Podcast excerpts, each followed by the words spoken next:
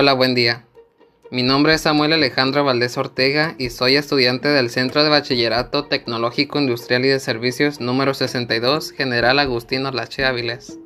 Este podcast es producto del Programa Nacional de Fomento a la Lectura y Escritura, PRONAFOLE por sus siglas. El siguiente minicuento fue escrito por Augusto Monterroso y se titula El zorro es más sabio. El zorro es más sabio. Minicuento por Augusto Monterroso.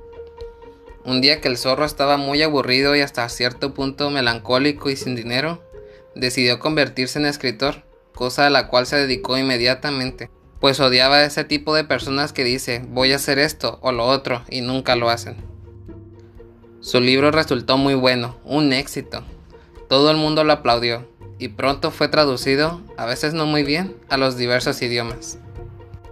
El segundo fue todavía mejor que el primero, y varios profesores norteamericanos de lo más granado del mundo académico de aquellos remotos días lo comentaron con entusiasmo y aún escribieron libros sobre los libros que hablaban de los libros del zorro. Desde ese momento el zorro se dio con razón satisfecho, y pasaron los años y no publicaba otra cosa. Pero los demás empezaron a murmurar y a repetir, ¿qué pasa con el zorro? Y cuando lo encontraban en los cócteles puntualmente se le acercaban a decirle, tiene usted que publicar más. Pero si ya he publicado dos libros, respondía él con cansancio. Y muy buenos, le contestaban. Por eso mismo tiene usted que publicar otro. El zorro no lo decía, pero pensaba, en realidad lo que estos quieren es que yo publique un libro malo, pero como soy el zorro, no lo voy a hacer. Y no lo hizo. Fin.